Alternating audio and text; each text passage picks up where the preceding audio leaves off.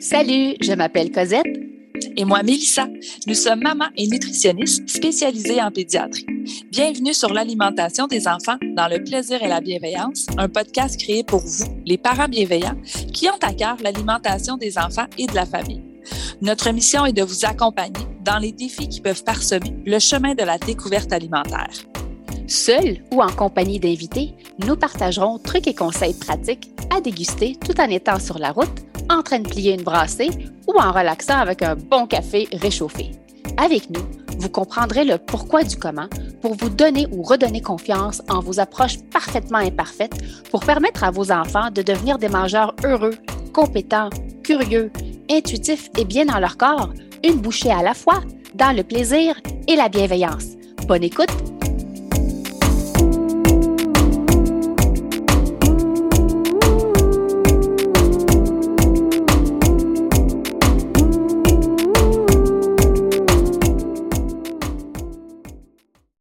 Salut le parent bienveillant et bienvenue au podcast L'alimentation des enfants dans le plaisir et la bienveillance.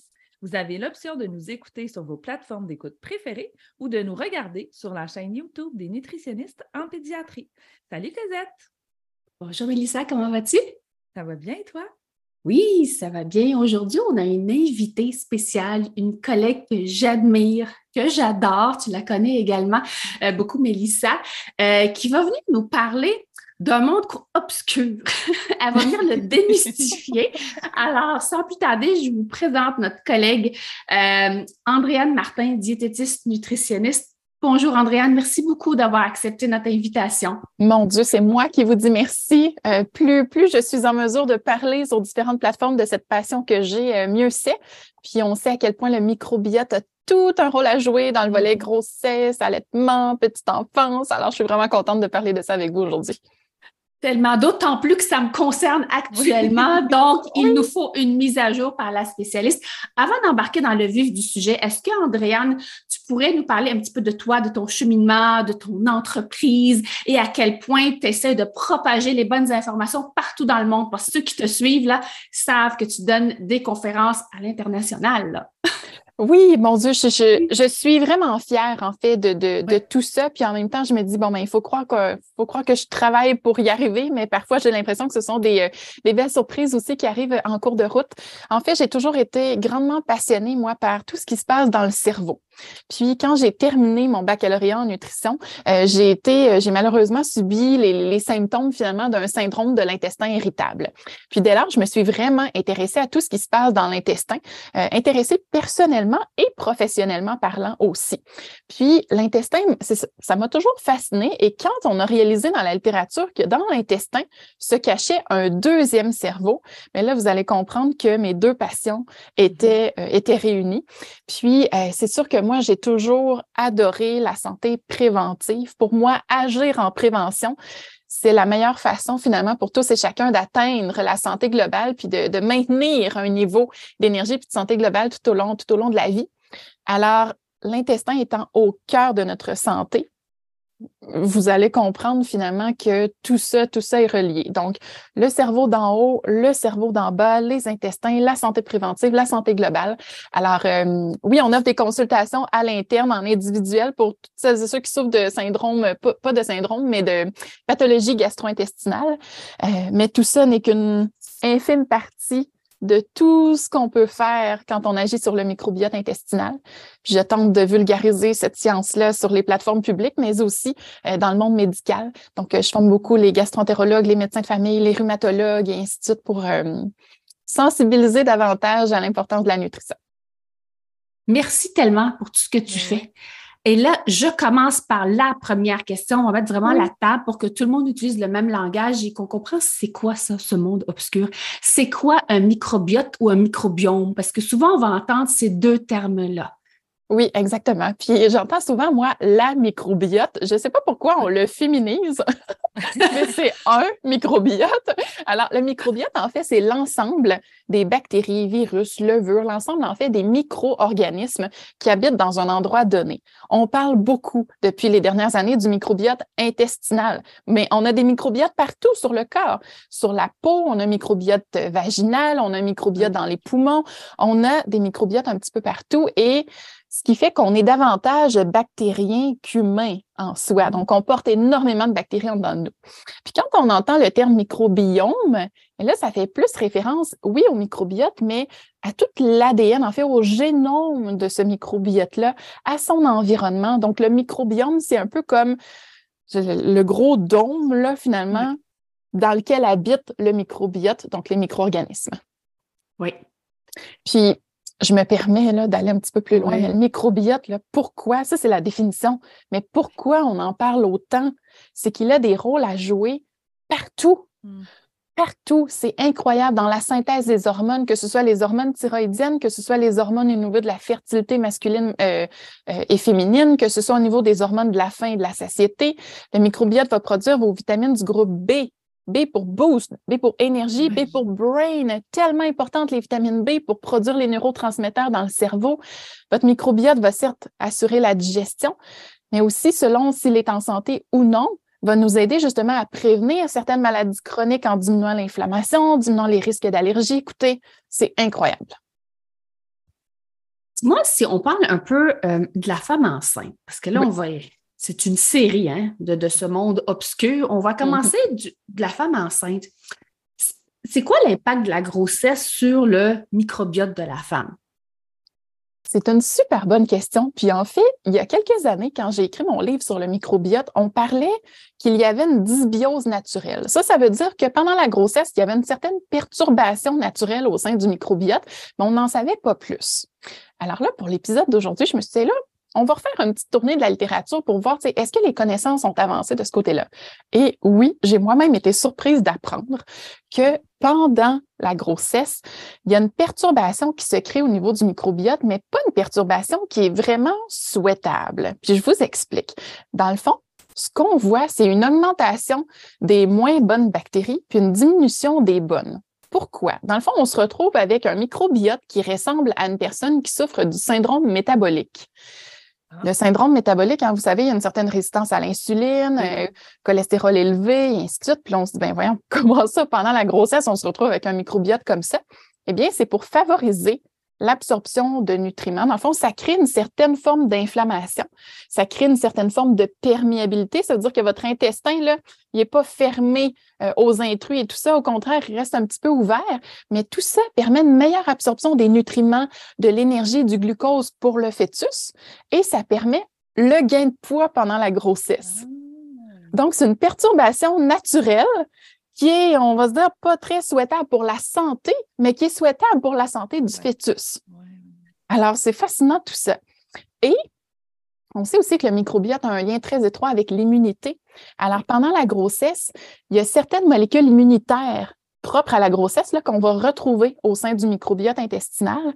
Puis la présence de ces, euh, de ces petits lymphocytes-là, de ces petites euh, molécules euh, immunitaires-là, fait en sorte qu'on a un petit peu plus de molécules inflammatoire aussi, qui vient justement euh, augmenter cette perturbation-là au niveau du microbiote.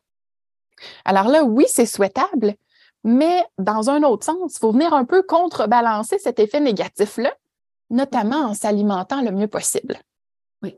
Et quelles sont justement tes recommandations pour essayer contrer ces effets qui vont arriver de toute façon ouais, c'est ça. à notre ben, microbiote. Oui. exact. Ça arrive de toute façon. Alors, on se dit, bon, c'est normal, c'est comme ça. Maintenant, comment on fait pour venir diminuer un petit peu quand même l'inflammation, diminuer la perturbation?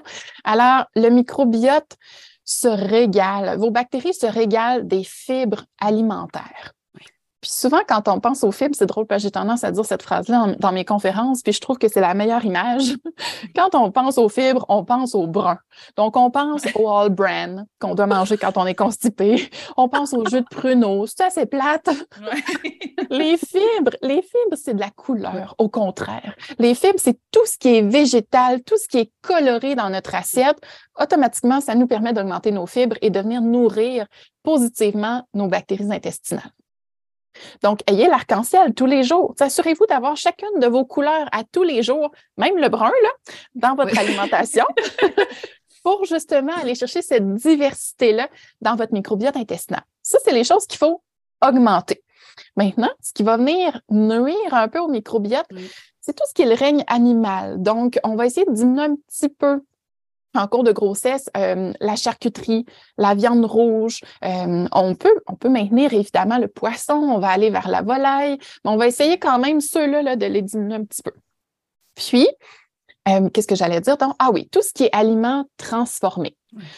Quand la liste d'ingrédients est très longue, on a des additifs là-dedans qui se cachent et qui malheureusement nuisent à la santé du microbiote intestinal.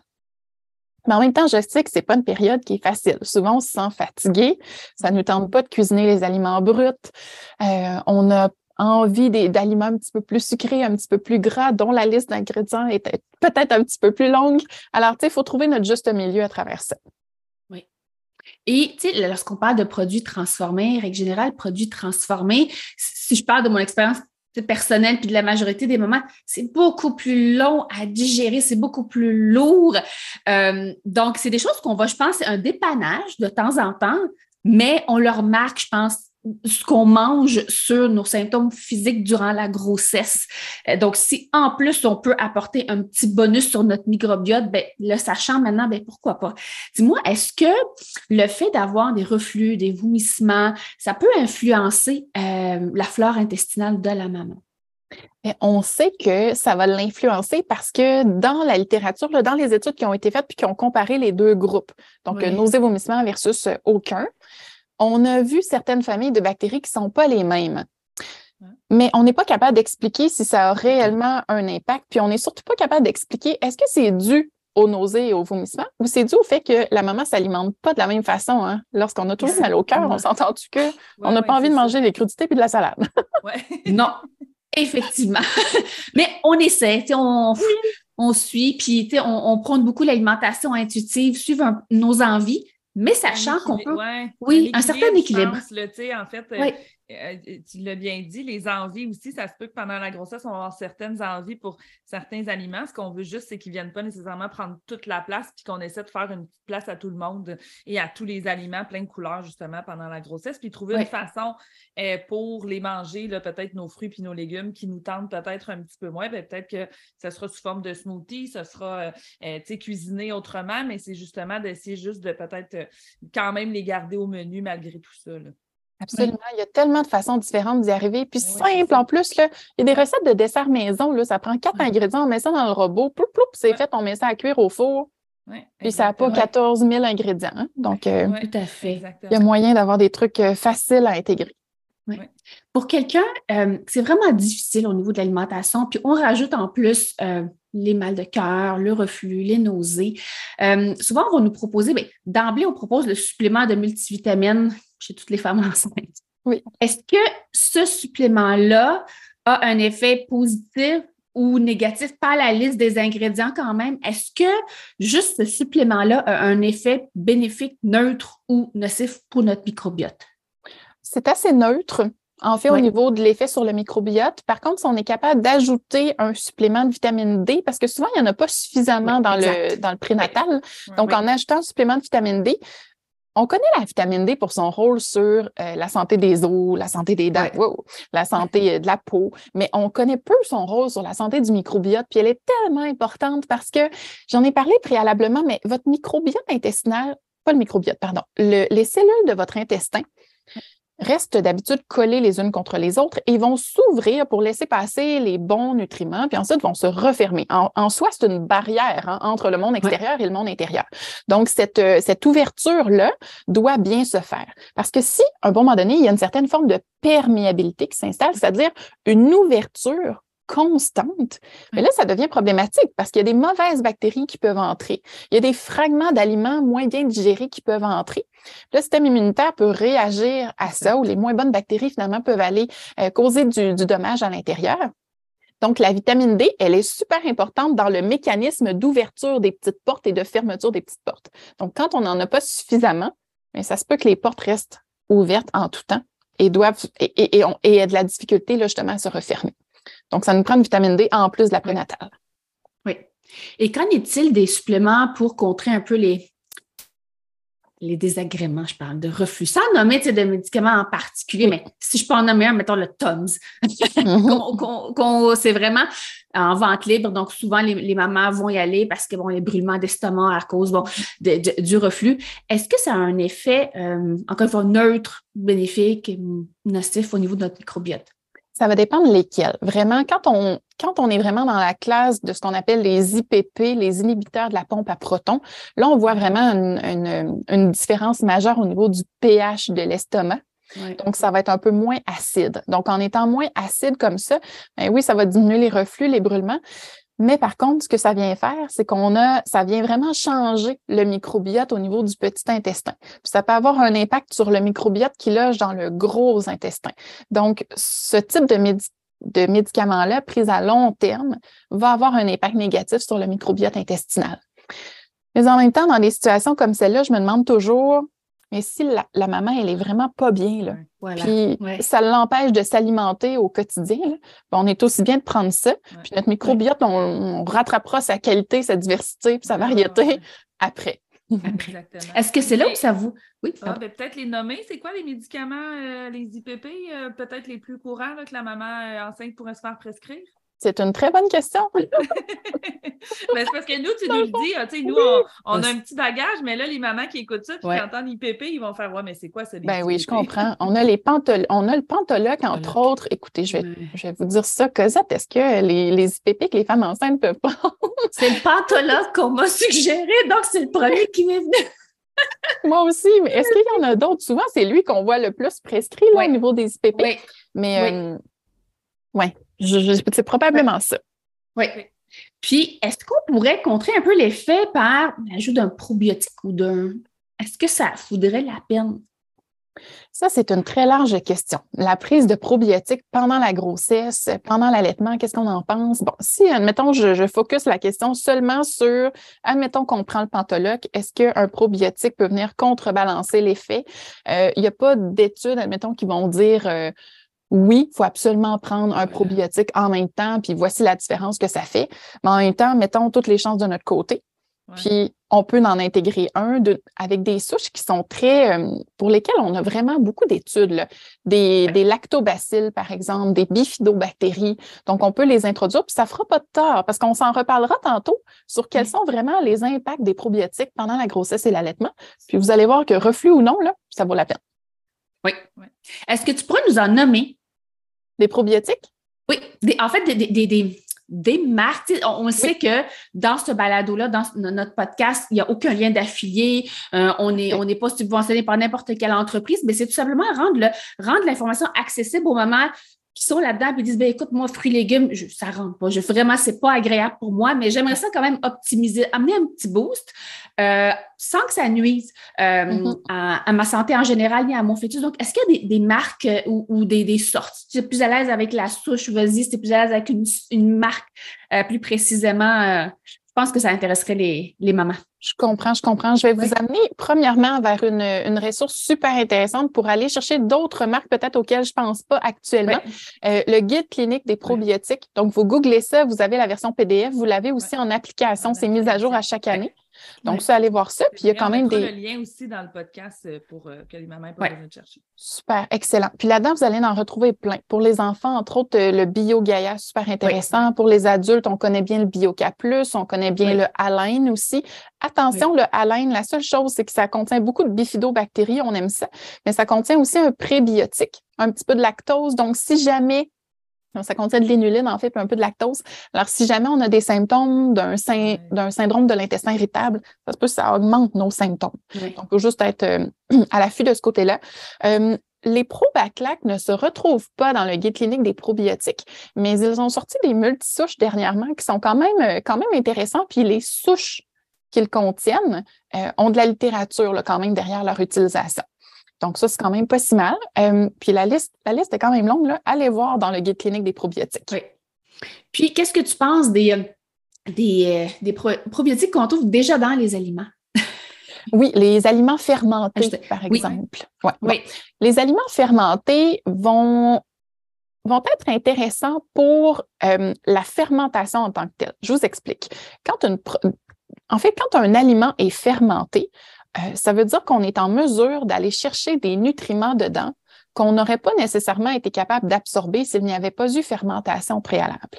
Admettons qu'on mange un, chou fermenté, donc un kimchi, euh, fermenté, on est capable vraiment d'aller chercher encore plus de vitamine B, on est capable d'aller chercher plein de bonnes choses à l'intérieur. Ça, ça grouille de micro-organismes, les aliments fermentés. On parle euh, du miso, le kimchi, euh, le kéfir, on a la choucroute, on a le tempeh, entre autres. Donc, il y en a beaucoup. Ces aliments-là, des fois, on ne sait pas trop comment les cuisiner, là, mais ça, il existe plein de belles recettes euh, sur Internet pour le faire. Maintenant, comme ça contient beaucoup de micro-organismes, c'est difficile d'étudier leur réel impact sur le microbiote intestinal. On sait qu'il se passe quelque chose. On sait qu'il y a une certaine communication entre ces bactéries-là et les nôtres, mais c'est difficile de tabler puis de dire ben, manger, par exemple, des aliments fermentés tous les jours, ça va mm. Améliorer votre microbiote intestinal. On est un peu frileux au niveau de la science pour ça. Par contre, encore une fois, moi, je le répète, essayons de mettre toutes les chances de notre part.